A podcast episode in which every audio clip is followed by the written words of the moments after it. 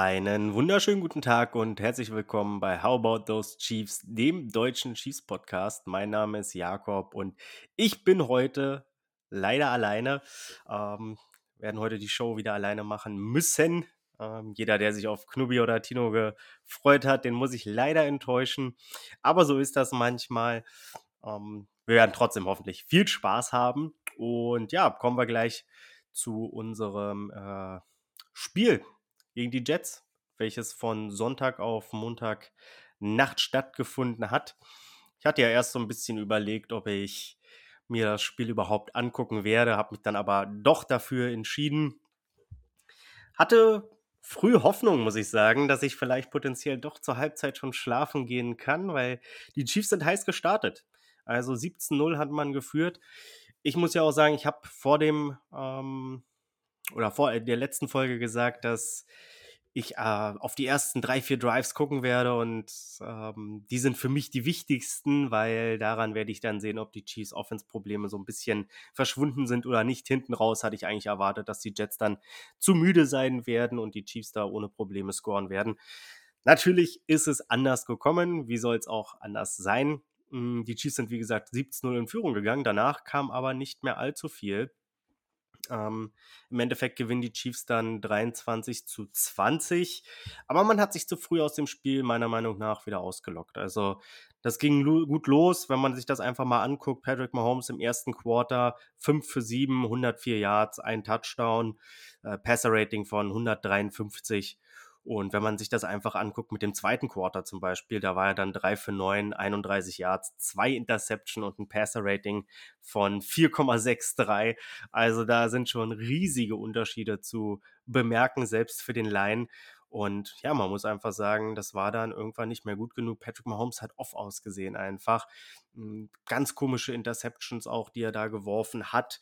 Also das kann man gar nicht so richtig erklären. Ist nicht richtig in die Würfe reingegangen. Äh, sah ein bisschen aus, als wenn er da einfach zu viel mit dem Arm machen will. Die eine Interception, die erste. Da hat er auch irgendwie total falschen Winkel genommen und äh, die Kurve für den Ball, das war dann einfach, der ist ja total verhungert und überhaupt nicht angekommen da, wo er sollte. Also das war wirklich so ein bisschen was, wo man sagen muss, das war überraschend, vielleicht auch für einige concerning. Im Endeffekt wurde das Spiel dann wirklich über den Lauf so ein bisschen entschieden. Also Pacheco mit einem sehr, sehr guten Spiel, einem Touchdown, da auch ein schöner Touchdown-Run, wo Trey Smith äh, wunderbar für ihn vorblockt. Und ja, Pacheco war in dem Spiel doch ja, der entscheidende Faktor und auch der Grund dann dafür, warum die Chiefs am Ende äh, ja, gewonnen haben. Hm, natürlich auch Patrick Mahomes am Ende dann äh, über, den, über den Pass äh, ging nicht mehr allzu viel, aber äh, zumindest mit, den, mit seinen Füßen äh, hat er dann dafür gesorgt, dass die Chiefs am Ende doch noch gewinnen. Was mir wieder mal so ein bisschen aufgefallen ist und wo wir ja auch die letzten Wochen schon so ein bisschen kritischer drüber gesprochen haben, ist die Tatsache, Sky Moore. Also zwei Targets hat er bekommen, keins hat er gefangen.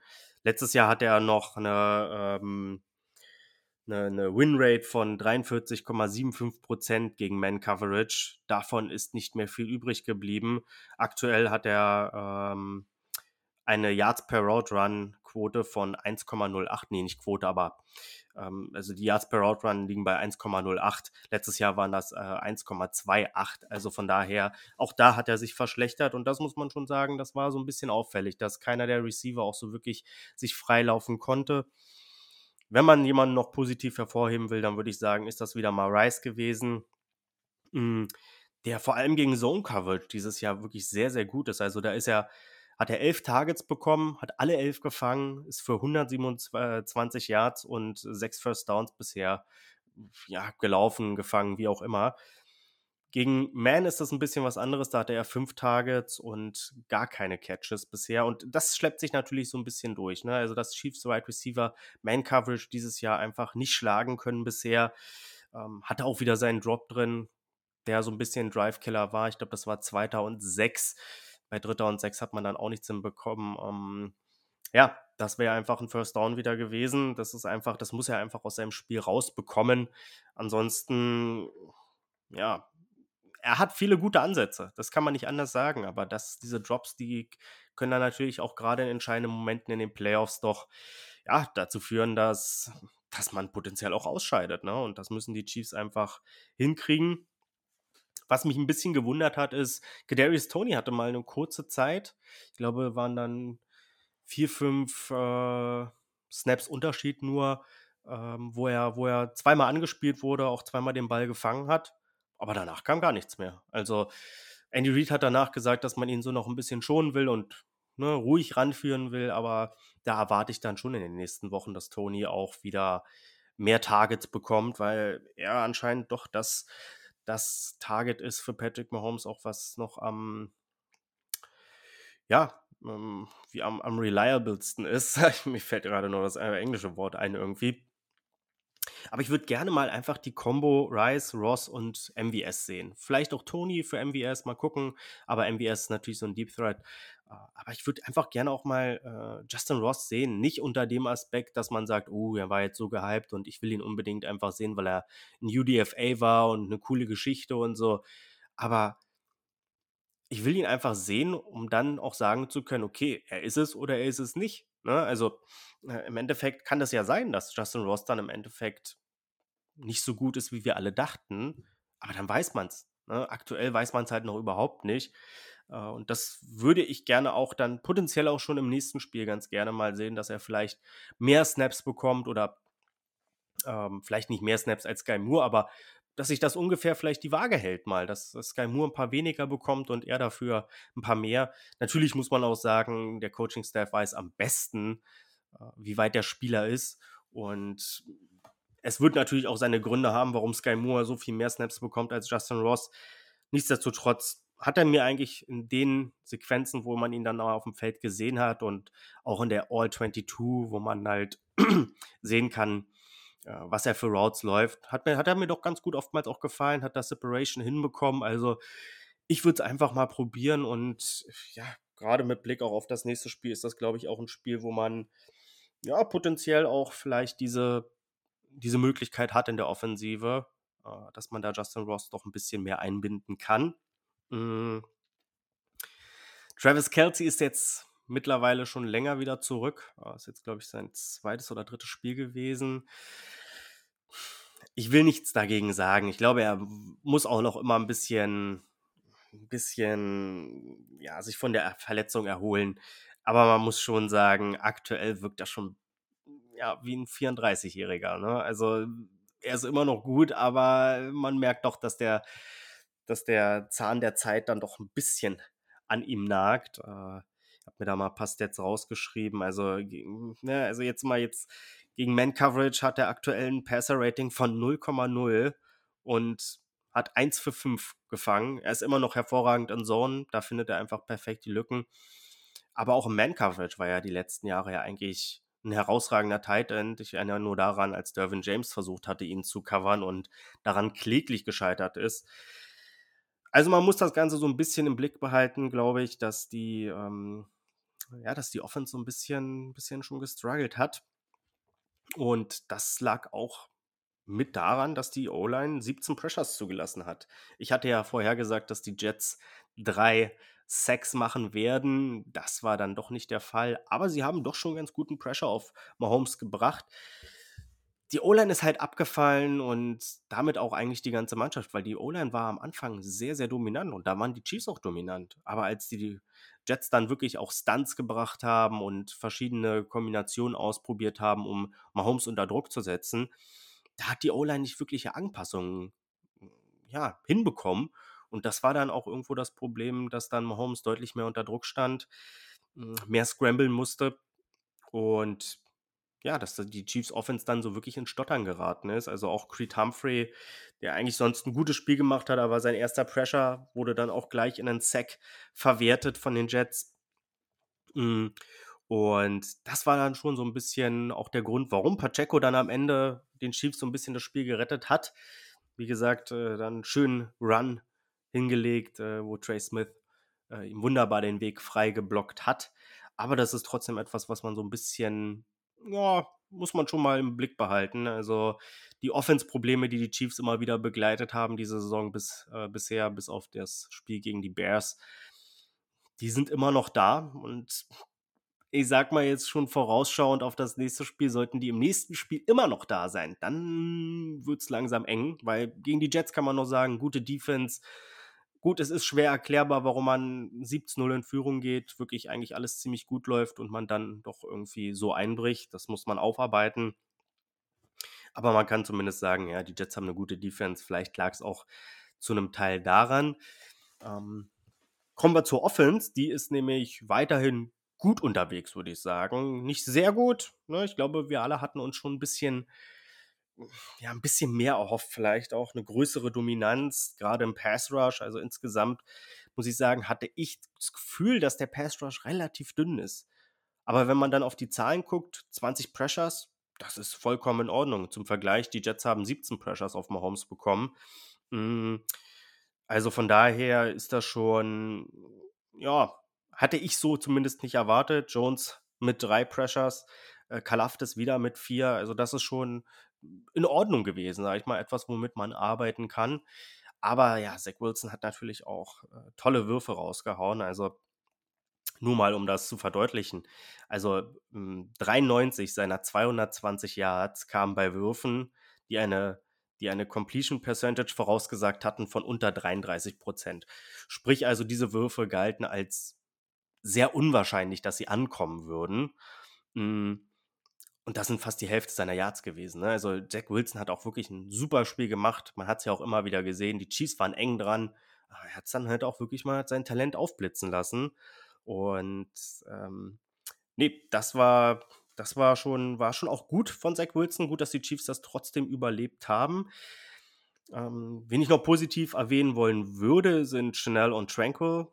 Äh, die beiden haben insgesamt acht Defensive Stops hingelegt. Defensive Stops sind etwas, ähm, wo, wo der Gegner einfach nicht nur negative Yards macht, aber wo es, ähm, wo, ja, was, was halt, ähm, was halt als negatives Play ausgelegt wird für den Gegner. Mm, und dabei haben die beiden acht Defensive Stops zusammenbekommen. Das ist sehr, sehr gut, muss man sagen. Äh, Justin Reed hatte so ein bisschen Pech. Ne? Er rutschte aus beim einen Touchdown, als der Helm von, ich glaube, Mike Danner war es, äh, ihm vom Kopf, ich will nicht sagen gerissen wurde, gerissen ist auch nicht, aber er wurde ihm vom Kopf ähm, ja, befördert, sage ich mal, von einem Jets Defender. Da hätte man auch sicherlich eine Flagge werfen können. Da kommen wir gleich noch zu. Hm, das war ein bisschen unglücklich. Und ja, was mir noch so aufgefallen ist, also ich, ich kann es natürlich verstehen, beziehungsweise ich verstehe auch, warum das so ist und dass das natürlich auch irgendwo die DNA der Chiefs ist, dass sie ähm, Coverage-Snaps ähm, teilweise sehr hm, sehr speziell spielen und da auch spezielle Spieler reinpacken. Und George Kalafdis äh, war da einmal auch auf bei Garrett Wilson und sollte den decken. Das hatte dann leider nicht geklappt. Und ich verstehe natürlich auch den Sinn dahinter, dass man so ein bisschen versucht zu verstecken, wer blitzt jetzt, wer geht raus, wer covert. Ne? Und das sorgt natürlich auch für eine gewisse Verwirrung. Ich würde trotzdem gerne sehen, dass solche Spieler, also wenn ich sowas mache, dann versuche ich irgendwie, also dann weiß ich nicht, ob ich das mit einem Spieler machen würde, der doch relativ langsam ist. Ne? Also ich weiß schon, was Spags damit versucht und ich kann auch den Ansatz nachvollziehen, aber vielleicht, wenn er wieder mal fit ist, so ein BJ Thompson zum Beispiel, der auch äh, ja, ein sehr, sehr schneller Spieler ist und da eine gewisse Athletik mitbringt, vielleicht ist der dann darin besser aufgehoben, obwohl es natürlich für jeden schwer ist, Garrett Wilson zu covern. Das muss ich auch sagen, das hätte ich ein bisschen ein bisschen anders gespielt, glaube ich. Also Zach Wilson, nee, nicht Zach Wilson, Garrett Wilson, der war schon teilweise oft ziemlich frei. Also der viel in 1 gegen 1 Coverage auch gesteckt worden und das habe ich nicht so ganz verstanden, weil das doch teilweise relativ leichte Completions dann auch für Zach Wilson waren. Teilweise hat es mich schon ein bisschen an die alte Chiefs Defense erinnert, wo ja ein wenig Druck da war und relativ einfache Completions. Das sah doch in den ersten drei Spielen davor deutlich besser aus. Hm, das muss man auch so ein bisschen im Auge behalten, aber ins insgesamt hat man halt 18 Punkte hin äh, nur bekommen. Also das ist noch im Rahmen. Ne? Man hätte einfach von der Offense natürlich auch, auch erwarten sollen, dass sie potenziell, wenn sie so heiß starten, es zumindest schaffen, dass sie über 30 kommen. Gut, am Ende ist Mahomes den Touchdown nicht reingelaufen, hätte er natürlich gemacht, äh, machen können. Dann wären sie auch bei 30 angelangt. Nichtsdestotrotz, ich glaube, jeder weiß, was ich so meine. Es hat sich nicht so angefühlt, als wenn die Chiefs dann gerade nach dem ersten Viertel wirklich dominant wären, was, was die Offense angeht. Großes Gesprächsthema danach, auch von Jets Seite, war natürlich noch das Holding von Source Gardner. Ich muss sagen, ich verstehe es ein wenig, dass die sich darüber aufregen, weil es natürlich eine kritische Situation war. Auf der anderen Seite fand ich halt, dass man es auf jeden Fall geben kann. Also es war auf keinen Fall eine klare Fehlentscheidung. Hm, deswegen kann ich da diesen Outburst irgendwie nicht wirklich nachvollziehen. Und wie ich schon gesagt hatte, ne, also auch die Chiefs hatten ja einige Sachen, die sie im Nachhinein hätten bemängeln können. Also ob das jetzt der Safety war, der potenziell eher außerhalb äh, angefangen hat, dass, äh, dass äh, Javon Taylor da ins Gesichtsgitter gegriffen hat. Mm, dann äh, dann gab es noch den Holding Call, über den sich die Jets-Fans aufgeregt haben. Das wurde jetzt dann aber auch, glaube ich, geführt von jedem O-Line-Experten auf Twitter mittlerweile analysiert und gesagt, dass wenn er dich halt in hat ne, und der O-Liner kriegt dich in zu packen an deinem Trikot, dann musst du halt versuchen wegzukommen davon. So, wenn er dann dich nicht loslässt und es immer länger und länger das Trikot wird, dann ist es auch ein Holding. Aber Jermaine Johnson hat aufgegeben.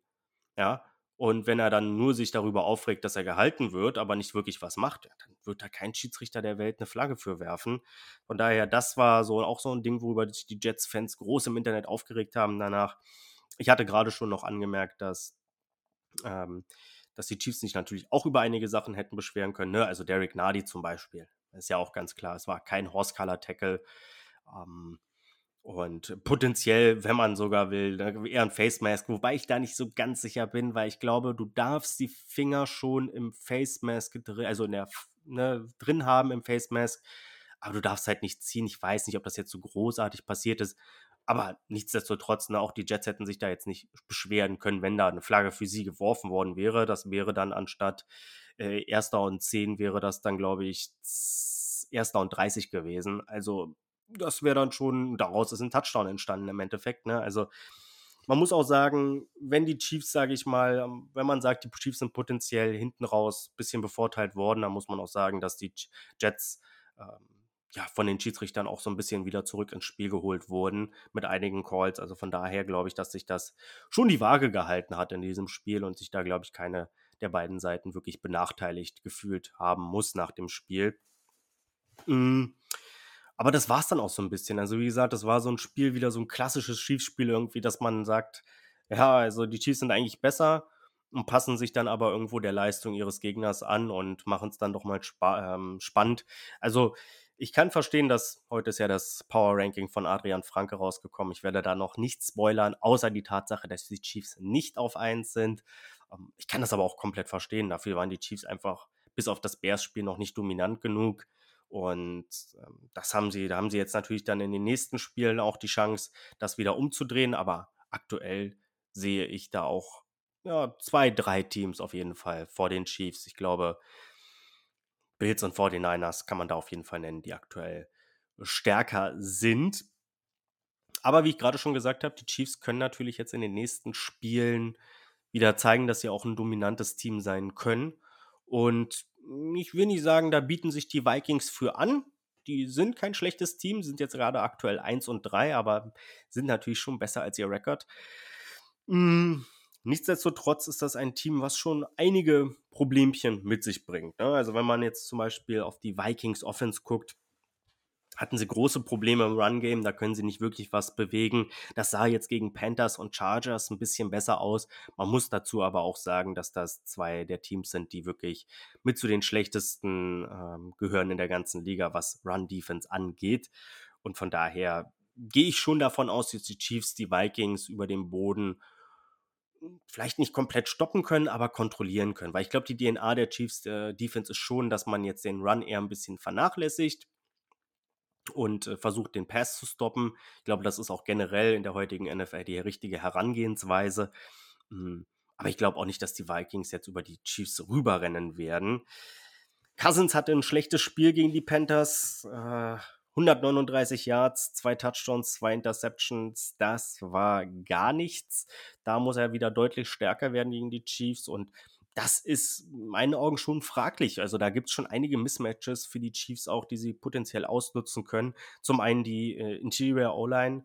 Das ist ein großes Problem. Also da Jones gegen äh, Ed Ingram und den Center Garrett Brad äh, Bradbury, das ist schon ein Mismatch. Bradbury, glaube ich, auch noch so leicht verletzt. Also das könnte schon ein bisschen eklig werden für die, für die Vikings, wenn die Chiefs da ordentlich Druck machen können. Denn man muss auch sagen, Cousins hat immer mal wieder seine Momente, wo er schon ganz gut rauskommt, auch aus, aus Druck und da schön in der Pocket manövriert. Aber teilweise steht er halt auch wirklich da wie so eine Statue und lässt sich dann halt einfach sacken. Also da gehe ich schon davon aus, dass die Chiefs ihn unter Druck setzen können. Ähm, ich hatte es gerade schon ein bisschen angesprochen, die Vikings bisher relativ schwach im Run-Game. Und das hat natürlich dazu geführt, dass ihr Passing-Game besonders mh, hm, ja, also was heißt besonders, aber ne, das ist halt einfach besonders viel Nutzen. Hm, und da stechen natürlich drei Spieler heraus. Zum einen Hawkinson, äh, Jordan Addison, der Rookie und natürlich der absolute Superstar und potenziell der beste Wide Receiver der Liga mit Justin Jefferson. Addison letztes, äh, im letzten Spiel allerdings mit einem schwierigen Spiel, ähm, null Yards, und ein Target, ich glaube, das war allerdings eine Flagge, die er da gezogen hat. Also da war ein relativ großer Raumgewinn, der sich dann halt nicht im Boxscore widerspiegelt. Nichtsdestotrotz, ein Target ist natürlich nicht besonders viel. Ich hatte es gerade auch schon angesprochen mit Garrett Wilson, dass die Chiefs da oftmals ihn so ein bisschen, also Legarius Sneed auch oft so auf einer, ich will nicht sagen einer Insel gelassen haben, aber ihm schon relativ leichte Completions gegeben haben. Und wenn sie das gegen Jefferson machen, glaube ich, dann wird das schwierig. Man muss da einfach versuchen, zwingend Safety-Hilfe ihm noch zu geben und potenziell vielleicht auch sogar einfach mal einen zweiten Verteidiger irgendwo in der Reichweite positionieren. Nichtsdestotrotz kann man da auch sagen, dass die Vikings da gerade im Vergleich zum letzten Jahr schon einen Fokus auch drauf gelegt haben, dass sie das besser bestrafen können, ne? dass, dass wenn Justin Jefferson so viel Aufmerksamkeit bekommt, dass sie dann da auch ähm, potenziell andere äh, Receiver bedienen können, die dann das ausnutzen, ihre äh, 1 gegen 1 Matchups. Und von daher wird schon schwierig. Also, ne, wie gesagt, also ich würde es mir trotzdem wünschen, dass man den Fokus auf Jefferson legt und wenn einen dann Jordan Addison schlägt oder auch ein Hawkinson, ja, solange es dann halt sich da immer noch im Rahmen bewegt, so dann, dann ist das auch in Ordnung. Also wenn Jordan Addison jetzt am Ende 100 Yards hat und, und Justin Jefferson dann unter 50 dafür, dann nehme ich das trotzdem, anstatt äh, ja, dass Justin Jefferson mir dann am Ende, weiß ich, 100, 160 Yards reinknallt. Und das muss man schon so ein bisschen im Blick behalten. Hm, die Vikings Offense ist auch sehr explosiv. Ich hatte es letzte Woche ja oder vorletzte Woche angesprochen. Die Chiefs sind sehr effektiv, was das Verhindern von tiefen Pässen angeht. Das können sie jetzt beweisen, denn die Vikings führen die Liga an in 20 plus Yards Pässen in diesem Jahr. Also das ist schon wirklich sehr, sehr gefährlich. Und das meine ich dann natürlich auch, wo ich dann sage, dass diese Safety-Hilfe over the top für den Verteidiger von Justin Jefferson kommen muss. Weil wenn es dann einen tiefen Shot gibt, dann muss jemand noch zweites da sein, um potenziell ja, ich will gar nicht davon sprechen, den Ball abzufangen, weil wir wissen alle, die Chiefs Cornerbacks, das ist nicht ihre Hauptaufgabe, das ist nicht da, wo sie gut sind, aber zumindest den Gegner äh, so unter Druck setzen, dass er Probleme hat, den Ball zu fangen und potenziell einen Pass-Breakup äh, zu schaffen. Das ist, glaube ich, das, was man da machen sollte. Und ich glaube auch, dass es, ich hatte es ja auch gerade schon ein bisschen angesprochen, die Interior O-Line, da wird es Probleme geben. Ich glaube, die Tackle, die werden nicht so das große Problem haben gegen die Chiefs. Also zum einen äh, Christian Derisor und zum anderen O'Neill, glaube ich. Ich glaube, so heißt der andere Tackle, der, der, der Right Tackle von den, von den Vikings. Ich glaube, die werden, die sind ein gutes Duo und ich glaube, die werden nicht allzu viel Druck dazu lassen. Also würde mich doch äh, wundern, wenn da die Vikings große Probleme haben. Aber große Probleme haben sie gegen den Blitz. Also da hat äh, O'Connell noch nicht so wirklich Antworten gefunden. Und wir wissen alle, dass Spaxter ja es liebt, immer wieder auch seine Blitzer zu schicken. Und wie ich schon gesagt habe, da ist Cousins doch sehr statisch teilweise und würde mich nicht wundern, wenn die Chiefs da am Ende vier Sacks oder mehr vielleicht sogar potenziell haben. Also das sollte man auf jeden Fall versuchen auszunutzen, Cousins unter Druck setzen und dann macht er auch Fehler. Also ne, die Vikings bisher mit sehr vielen Turnovern. Äh, waren halt in keinem Spiel wirklich chancenlos, muss man sagen. Ob das jetzt gegen die Eagles war, gegen die Chargers, das waren ja alles super enge Spiele, die aber durch Turnover entschieden wurden ne? und auch kritische Turnover entschieden wurden. Mm, ob das jetzt dann am Ende die Interception war, glaube ich, die Cousins dann wirft, die Kenneth Murray dann abfängt oder auch ähm, Justin Jefferson gegen, gegen die Eagles, ne? wo er da den Ball in der Endzone fummelt und der dann ähm, rausgeht und das ein Touchback ist. Ne? Also das sind schon so brutale Fehler äh, und die, die haben die Vikings natürlich bisher zu viel drin in dieser Saison. Aber ähm, ja, das ist, das ist schon etwas, worauf die Chiefs dann auch achten müssen, dass sie die auch, dass sie auch Turnover forcieren und es den Vikings nicht so einfach machen, weil wenn wir Chiefs sind jetzt nicht die Turnover-lastigste Mannschaft bisher in der NFL, ne? also was, was das Turnover-Erobern angeht. Ich glaube, wenn man das in diesem Spiel nicht hinbekommt, dann wird es knapper, als man denkt, weil ich glaube, die Vikings sind dann, dann ein zu gutes Team, um das nicht auszunutzen. Ja, ne, auch, jetzt fällt mir auch gerade ein, ne, der Pick 6 von Cousins gegen die Panthers war ja auch so ein Paradebeispiel. Ich meine, das haben die Vikings jetzt gewonnen, aber das ist natürlich auch so ein Ding, wo du sagst, da bist du kurz vor der Endzone und dann wirst du so ein Pick 6. Also, es ist halt bisher auch brutal, das Pech der Vikings. Letztes Jahr, was sie da an Glück hatten, das haben sie dieses Jahr am Pech. Und deswegen sollte man die Offense auf keinen Fall unterschätzen. Was man auch nicht unterschätzen sollte, aber man sollte sie jetzt auch nicht größer machen, ist, als sie ist, ist die Vikings Defense. Ne? Also Hunter und Davenport sind ein gutes Edge-Du. Die können auch, glaube ich, für Probleme bei den Chiefs sorgen. Also ich glaube, so gerade wo der Druck äh, der jeweiligen Mannschaften herkommt, der könnte sehr konträr sein. Also bei den Chiefs eher durch die, durch die Mitte, bei den Vikings eher dann über außen. Denn das ist schon ein ganz guter Test, glaube ich, für die Chiefs. Tackles, hm, das Problem ist halt bei den Vikings, sie blitzen unheimlich viel. Brian Flores ist da einfach ein, ein Mann, der, der das einfach liebt. Und wir wissen aber auch, Mahomes liebt es halt auch geblitzt zu werden. Er hat immer noch eine wahnsinnig niedrige Blitzrate gegen sich in diesem Jahr und von daher, die Vikings haben eine sehr, sehr hohe. Mal gucken, ob sie es umstellen können oder ob sie sich sagen, okay, wenn wir ihn nicht blitzen mit unserer Coverage, werden wir eh zerlegt wir versuchen es einfach und werden dann wahrscheinlich auch den Preis dafür zahlen müssen. Aber zumindest probieren wir es. Die Secondary, wie ich schon gesagt habe, die ist angreifbar. Also da habe ich wirklich nur so ähm, Brian Murphy heißt er, glaube ich. Ähm, der war früher bei den Cardinals, ist da gedraftet worden und ähm, der ist da jetzt so gerade der, der Spieler, der, der, ähm, der beste Cornerback in meinen Augen. Es gibt natürlich auch noch Harrison Smith, aber ich muss sagen, da nagt der Zahn der Zeit schon ein wenig dran, wobei man sagen muss, ich gucke das gerade nämlich nochmal nach.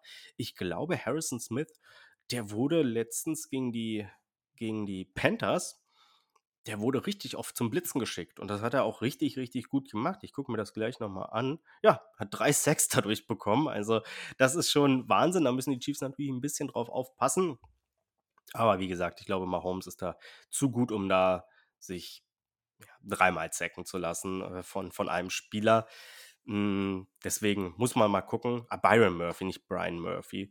Byron Murphy natürlich ist der in meinen Augen beste Coverspieler, aber wenn man sich einfach die Vikings anguckt, ne, also sind noch 21 beste Mannschaft, was Yards laut angeht. Ähm, das ist, glaube ich, noch ganz okay, aber dann sind sie 27. was Passing Touchdowns angeht, 31. was Interception angeht. 22. Ähm, was die Passing Defense angeht, äh, nee, was Passes Defended angeht. Ist auch noch in Ordnung. Hm. Aber dann Yards after Catch allowed sind sie 27. Äh, QB-Rating, was, was, was gegnerische QBs für sie bei ihnen gegen, äh, gegen sie für ein QB-Rating hatten, da sind sie 30.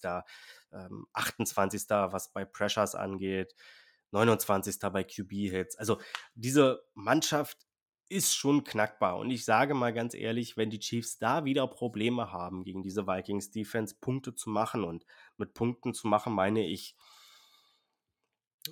man muss natürlich immer ein bisschen gucken, wie das Spiel sich gestaltet. Ne? Also wenn die Vikings irgendwie unter 10 Punkten bleiben oder sagen wir mal irgendwie 14 Punkte machen, dann glaube ich nicht, dass die Chiefs jetzt hier irgendwie 40 Punkte und mehr machen werden. Aber also wenn es jetzt ein enges Spiel werden sollte und davon gehe ich irgendwo auch aus, in dem die Chiefs dann aber auch Punkte machen müssen und da Probleme mit haben, dann sind die Offense-Probleme wirklich größer, wie ich es schon vorhin gesagt hatte. Also das ist dann schon, wo man sagen muss, gegen die Vikings musste eigentlich mindestens, also äh, sollten die Chiefs auf jeden Fall 35 und mehr machen, hm, damit man da sagen kann, das ist dann eine gute Offense-Leistung gewesen. Ich will weniger Turnover sehen jetzt wieder. Ich will ein gutes Spiel von Patrick Mahomes sehen, der die richtigen Entscheidungen auch trifft. Ich weiß nicht, was genau so los war. Manche hatten ja auch gesagt, dass er so ein bisschen sich am Knöchel vielleicht verletzt hat oder das mit seinem Knöchel da ihn behindert hat. Also dadurch, dass ich irgendwie das gar nicht im ersten Durchgang gesehen habe, weiß ich nicht, wie viel ich darauf geben kann. Man muss das halt natürlich im Auge behalten. Aber die Vikings sind halt einfach eine Mannschaft, die du, ja, die musst du besiegen. Ja, also die, die Linebacker werden große Probleme auch gegen Kelsey haben. Ich glaube, jeder, der Kelsey jetzt in Fantasy hat, der wird da schon, der wird da schon diese Woche, glaube ich, auf seine Punkte und seine Touchdowns kommen. Und das muss einfach das Ziel sein, der, der, der Chiefs Offense, dass man da wirklich die Vikings bestraft und den Ball bewegen kann. Und nichts anderes erwarte ich. Mhm. Genau, deswegen, also Vikings sollten knackbar sein. Das sollte ja, ein enges Spiel trotzdem werden, aber ich glaube ein punktereiches Spiel, weil ich glaube, sowohl die Vikings als auch die Chiefs werden scoren können. Deswegen tippe ich auch auf ein 35 zu 28 für die Chiefs. Im Endeffekt ist es dann ein Touchdown Vorsprung, aber ich glaube, die Chiefs werden ja, also ich die Chiefs sind eine gute Defense. Ich habe heute erst gelesen, dass die Chiefs eines der wenigen Teams sind. Ich glaube, Eagles, 49ers, Bills sind, glaube ich, die anderen drei Teams, die sowohl in der Offense als auch in der Defense jeweils äh, eine nach EPA Top 10 Unit stellen. Und ich glaube, die Chiefs haben jeweils in eine Top 5 Unit, was das angeht, äh, sowohl Defense als auch Offense. Das würde ich dann aber auch gerne nochmal sehen, indem man dann auch wirklich so einen Superstar wie Justin Jefferson unter Kontrolle hat. Ich glaube es persönlich noch nicht so ganz, wobei ich natürlich auch mal ein bisschen pessimistischer bin. Trotzdem glaube ich an den Chiefs-Sieg 35, 28. Wenn ich eine Bold Prediction aufstellen müsste, hm, schwierig. Aber ich würde einfach mal sagen, ich glaube, Cousins steht schon viel unter Druck in diesem Spiel und ähm, wir hatten es schon die letzten Wochen mal so ein bisschen probiert. Ich glaube, wenn er unter Druck steht, dann macht er auch Fehler. Und ich glaube auch, dass die Chiefs ganz gut gegen die Vikings scoren müssen oder es scoren werden. Und ich glaube dann, dass dann Cousins auch ein bisschen Rückstand aufholen muss. Sprich, die Vikings werfen viel. Cousins steht aber trotzdem unter Druck. Und da glaube ich, dass da ihm da zwei Interceptions unterlaufen werden, wie gegen die Panthers. Und deswegen ist meine Bold Prediction, dass die Chiefs zwei Interceptions fangen werden. Von wem weiß ich jetzt nicht. Trent McDuffie wahrscheinlich nicht aber vielleicht von, na, wer hatte schon mal eine? Joshua Williams zum Beispiel oder hm, Jerry Sneed. Das sind doch ganz gute Namen. Vielleicht auch mal ein Linebacker, Drew Tranquil oder potenziell kommt ja auch Nick Bolton zurück. Also der ist ja nicht unser Cover-Guy, aber er steht halt anscheinend immer richtig, wenn es eine Interception zum Abstauben gibt. Von daher, ähm, das ist mein, meine Bold Prediction. Die Chiefs werden 35, 28 beginn, äh, gewinnen. Das ist nicht meine Bold Prediction, aber das ist mein Tipp. Und von daher, wir hören uns dann nächste Woche wieder. Ich hoffe dann, dass da alle anderen auch wieder dabei sind. Vielleicht nehme ich mir auch mal ein bisschen Pause. Vielleicht äh, werden dann Tino und Knubi euch äh, über, für den Podcast nächste Woche beglücken. Auf jeden Fall, ähm, genau, schaltet dieses Wochenende wieder ein am Sonntag 22.25 Uhr. Endlich mal eine schönere Zeit, wo man das Ganze dann äh, gucken kann und nicht so ganz so spät. Drückt den Chiefs die Daumen. Und dann hören wir uns nächste Woche wieder. Bis dann. Ciao, ciao.